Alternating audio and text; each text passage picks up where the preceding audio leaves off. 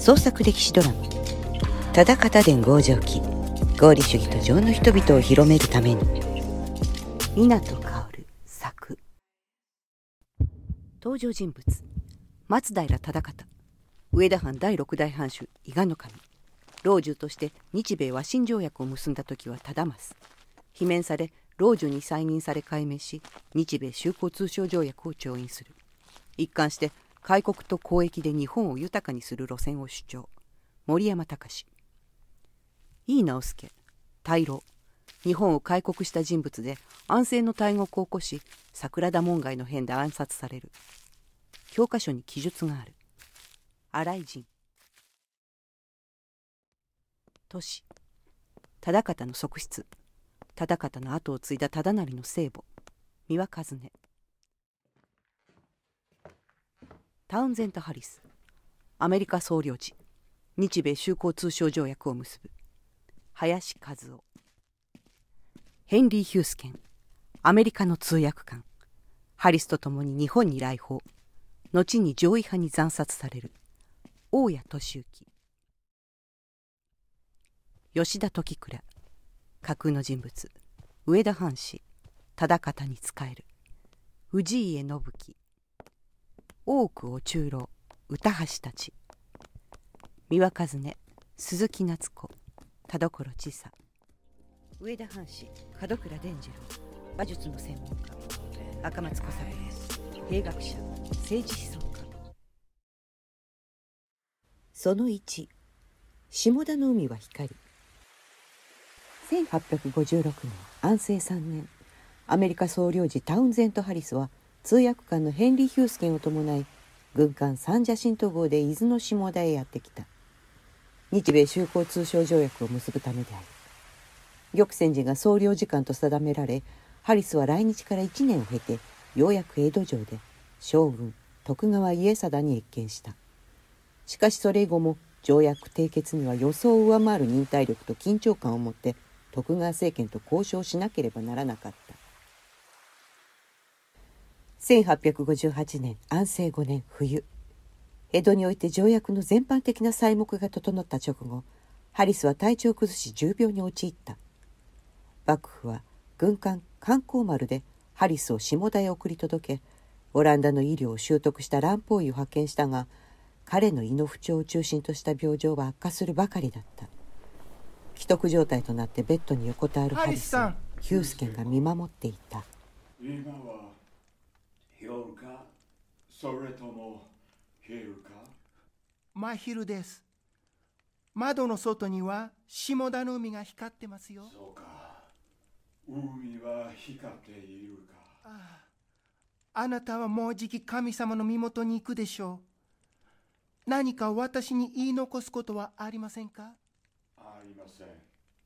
私はこれまでつつましく生きてきました神様の前でも誰の前でも恥ずかしいことは何もない。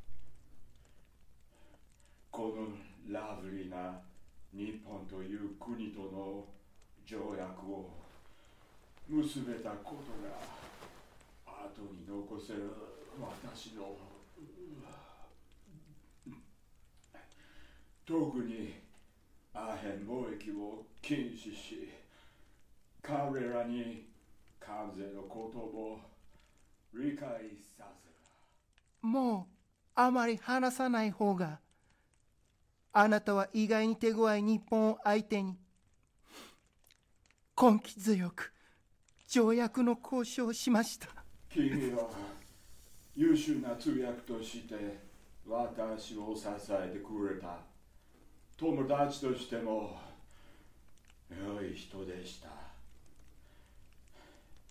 そんな泣き顔を見せないでくれたまえミスター・ハリスまだ行かないでください Oh, no! Oh, no!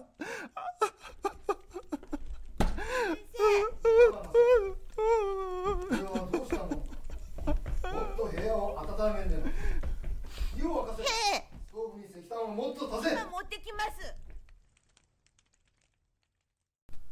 その2徳川御家来衆もなかなかのもの。次の日の昼江戸城西の丸下の上田藩の屋敷。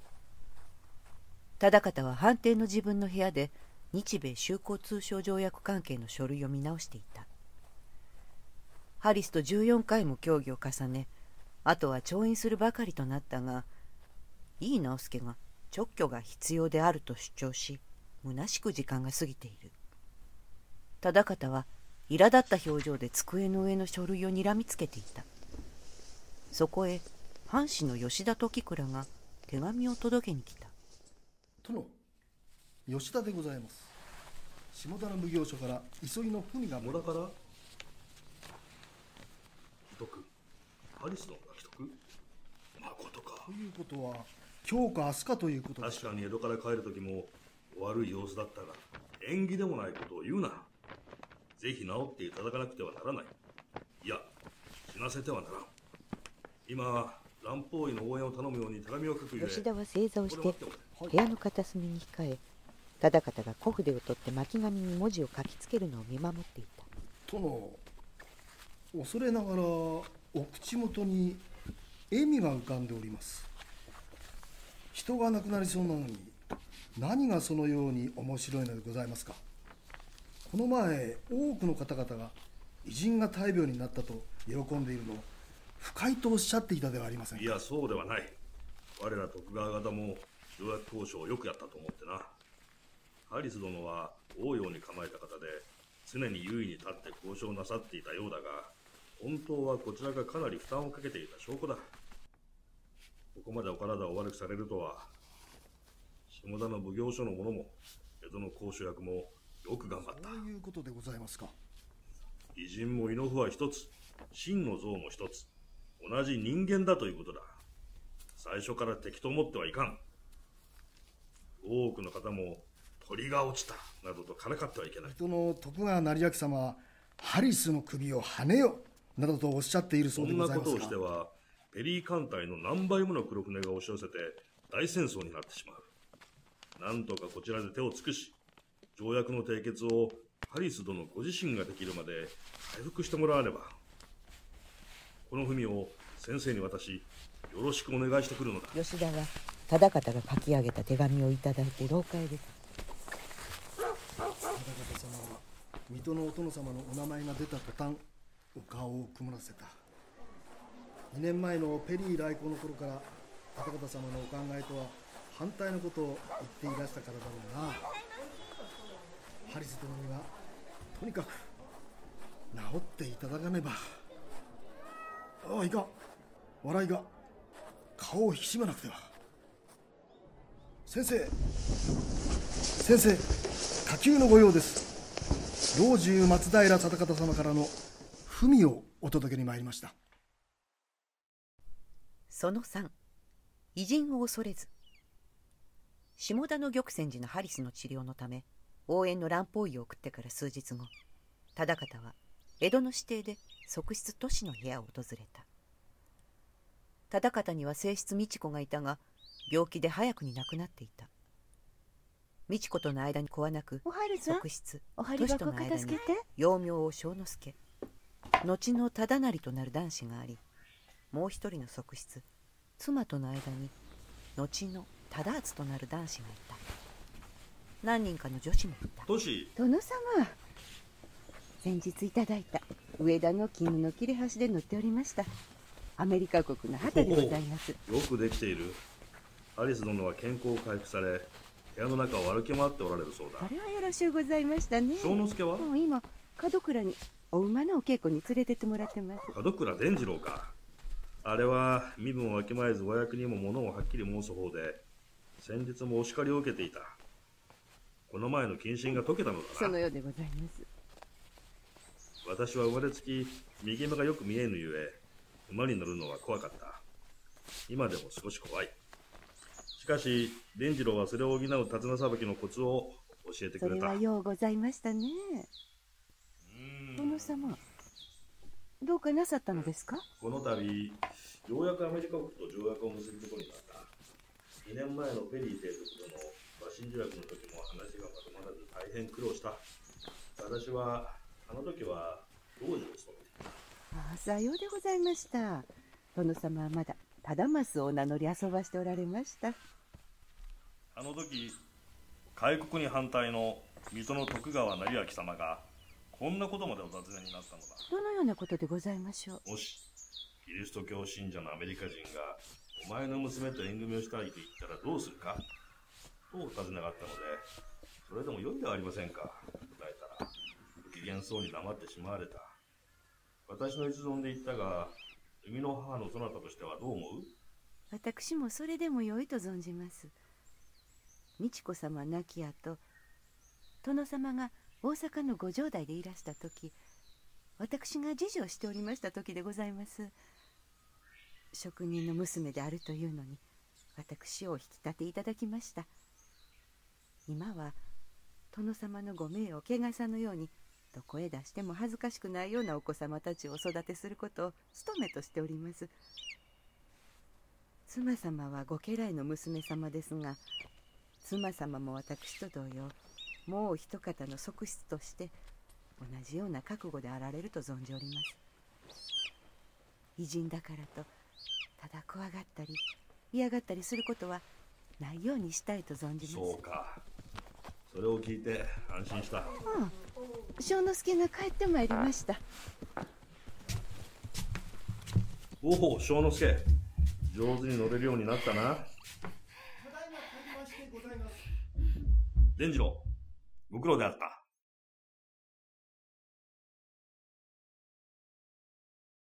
その4老女は老中より強し下田奉行所からハリスの病が癒えたとの報告が届いてから数日が経ち忠方の頭の中は条約を結ぶことでいっぱいになっていた。その頃老中に対して老女と呼ばれる多くの女性たちが忠方を呼び出した。お広敷と呼ばれる部屋でお目にかかったその帰り友をしていた吉田は長い廊下を歩く忠方の足音が高いことに気がついた。どうかなさったのですか？お叱りでも受けたのですか？あのようなスケベの息子などは、将軍の後継ぎにしてはならぬということなのだ。水戸の徳川成明様が、一つは貴様へ、ご養子に出した慶喜様のスケベ成明さんのスケベと？多くの方からそのような言葉を聞くとは驚きでございます。私もだ。ただ、このようにおっしゃるのだ。綺麗などと口の腐りそうな言葉を私も使いたくはない。しかし成明殿はこのような言葉でしか言えないようなことをなさったのだ。有明殿はご自分の兄上様に第11代将軍家成様の娘様峰姫様が正室として嫁いだおり京都から参っておそばに仕えた上老お年寄り唐橋を無理やり我が物としてはらませてしまったのだ。家成様は激怒され子を下ろさせ京都へ返したのに手を尽くして呼び寄せ水戸へ囲っているという。しかも何でも自分に反対する者偉人などは切ってしまえという。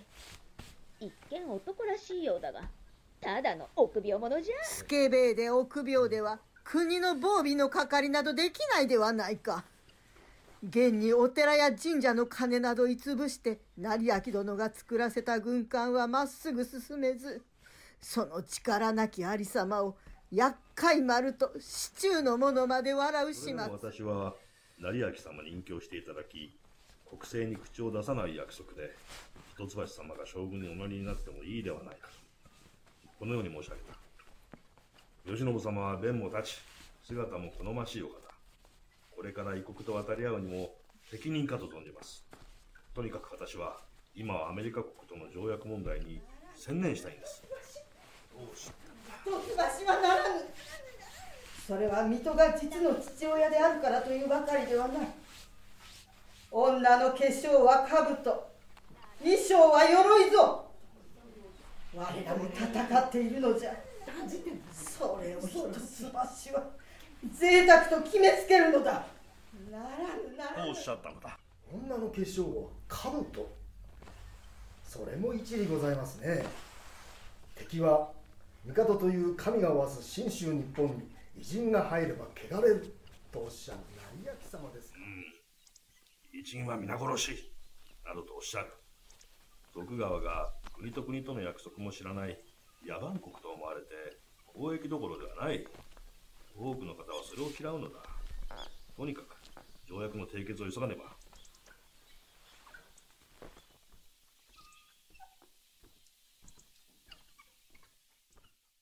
その後大袖と刀安政5年1858年6月19日江戸城内の老中御用部屋にて老中若年寄三奉行解剖係を揃えての評議が行われた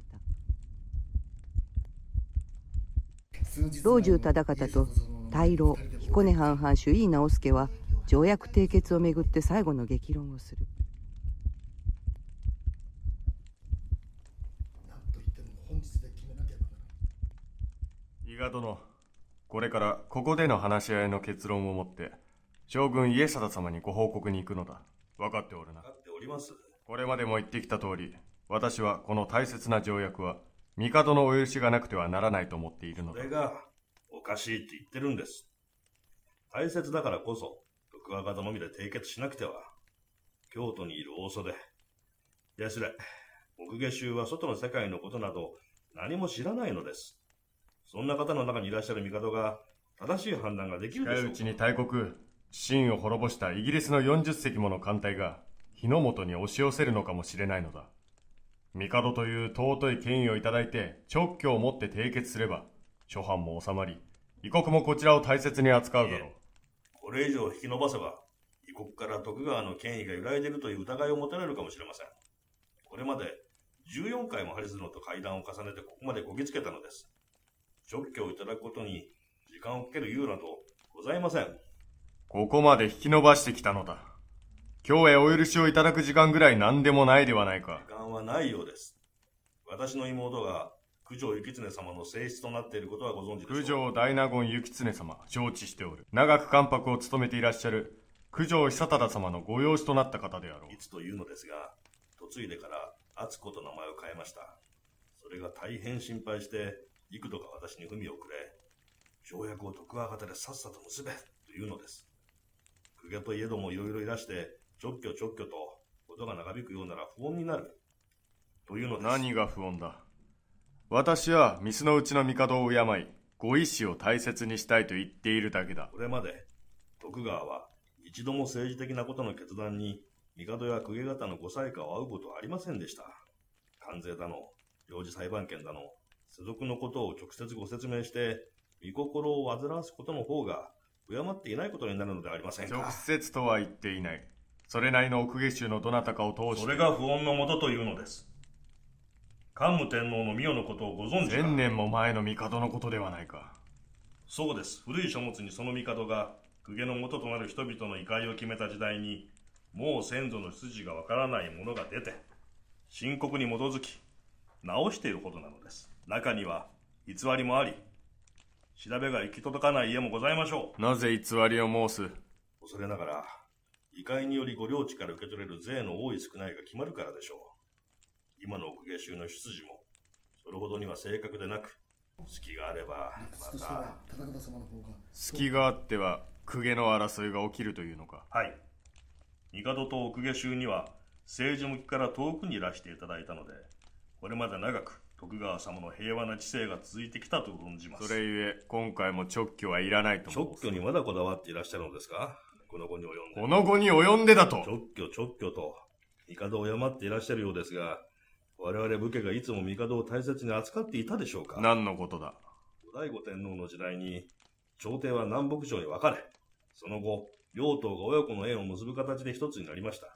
しかし、南朝型の武士が御所へ乱入し、三種の人気を盗んで吉野に五南朝ができたり、別の武家がその御所に押し入り、人気を京都へ持ってきたりしているのです。彦根様ほどのご教養の持ち主なら、知らないはずはございませんでしょう。石高が低い藩士の割にそんなことは知っておるのだな手を引き伸ばせば、その間に刀を持つ武家を動かし、自分に有利にことを運ぼうと考える公家が出てこないとも限らないと申しておるんです。彦根殿は何かにつけて上田のことを米も取れぬ石高の低い商藩と見下されるがだからこそ狭い土地に桑を植え蚕を飼い取れた生糸を異国との貿易の柱としてこの我らの国と民を豊かにしたいと考えている生糸を貿易の柱にすると申イー様の性質は私の姉宗の2番目の娘政子でございます。先日その身にまとっていた絹の着物は私から送った上田の絹織物でできているのです。上質な絹なのです。それや他の藩の産物を持って世界の国々と交易して日の本の国を豊かにしたいのです。ああああもう分かり申した直居なしでよい。その代わり条約締結の責任は皆そなたが負うのだな。はい。この瞬間構いません。罷免だぞ。徳川政権は京都の権威を借りることなくアメリカとの修好通商条約を結ぶことが決定した。一同は将軍家貞のもとへ揃っていき報告した。即日神奈川沖に浮かぶポーハタン号に井上清直と岩瀬忠成が赴きハリス総領事との間で締結された。家貞は松平忠方をもう一人の老中堀田正義と同時に罷免した。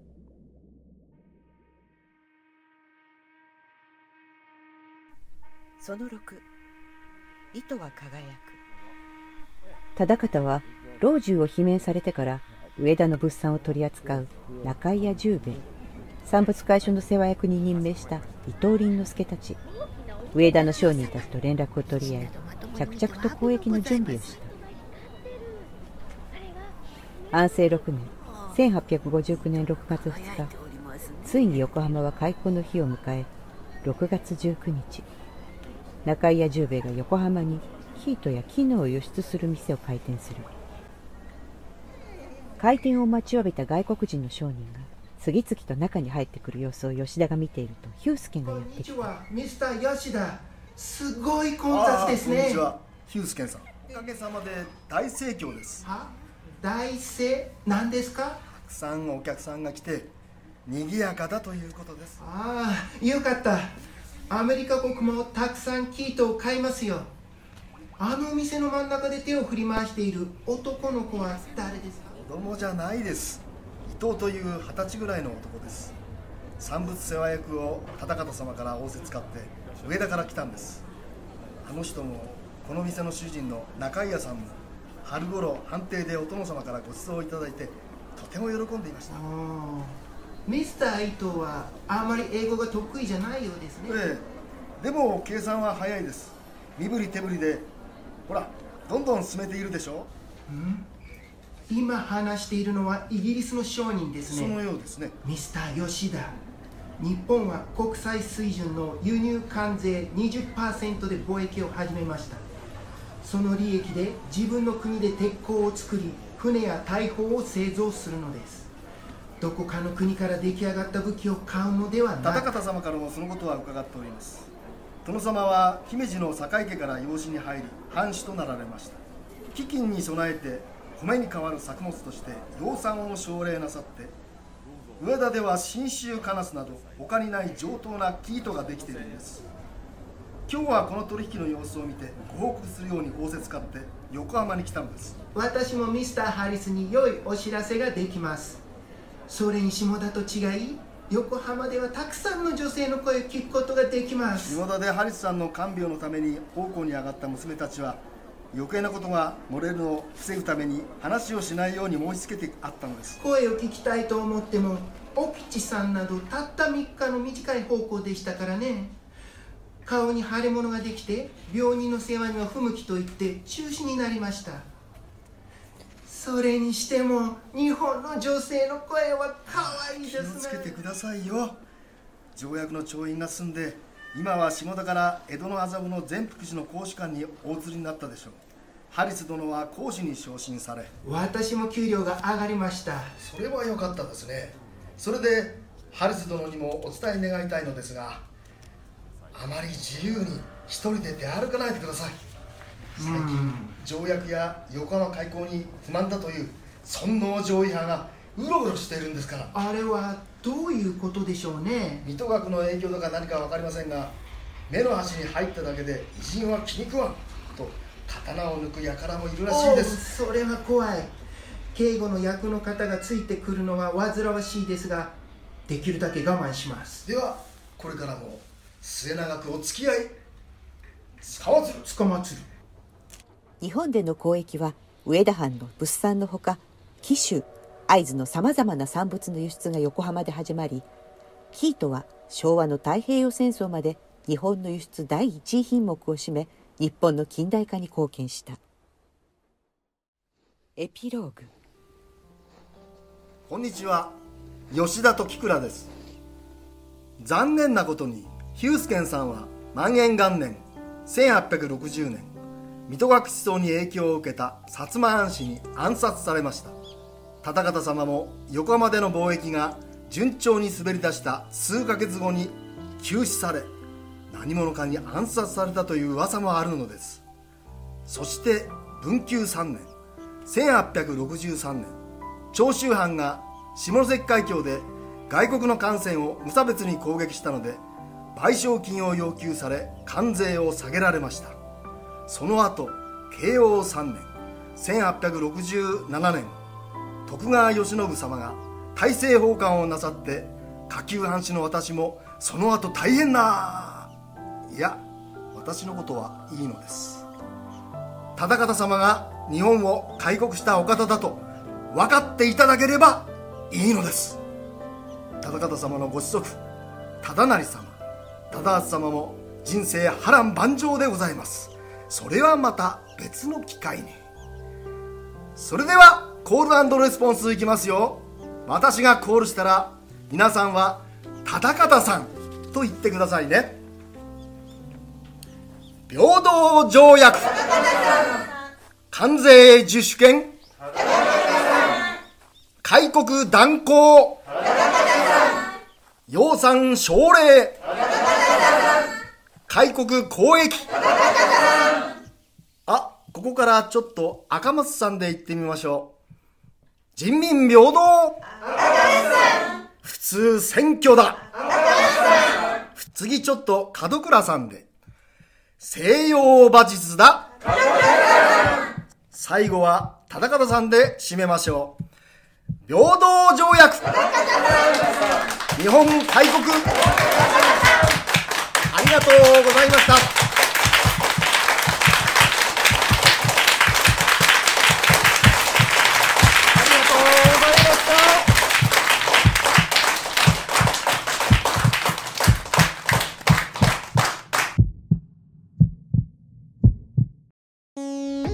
声の出演森山隆。新井淳三輪和音。林和夫大谷俊之氏家信樹鈴木夏子。田所千佐制作協力新宿アットシアター。脚本湊薫。ナレーター編集三輪和音忠方伝合上記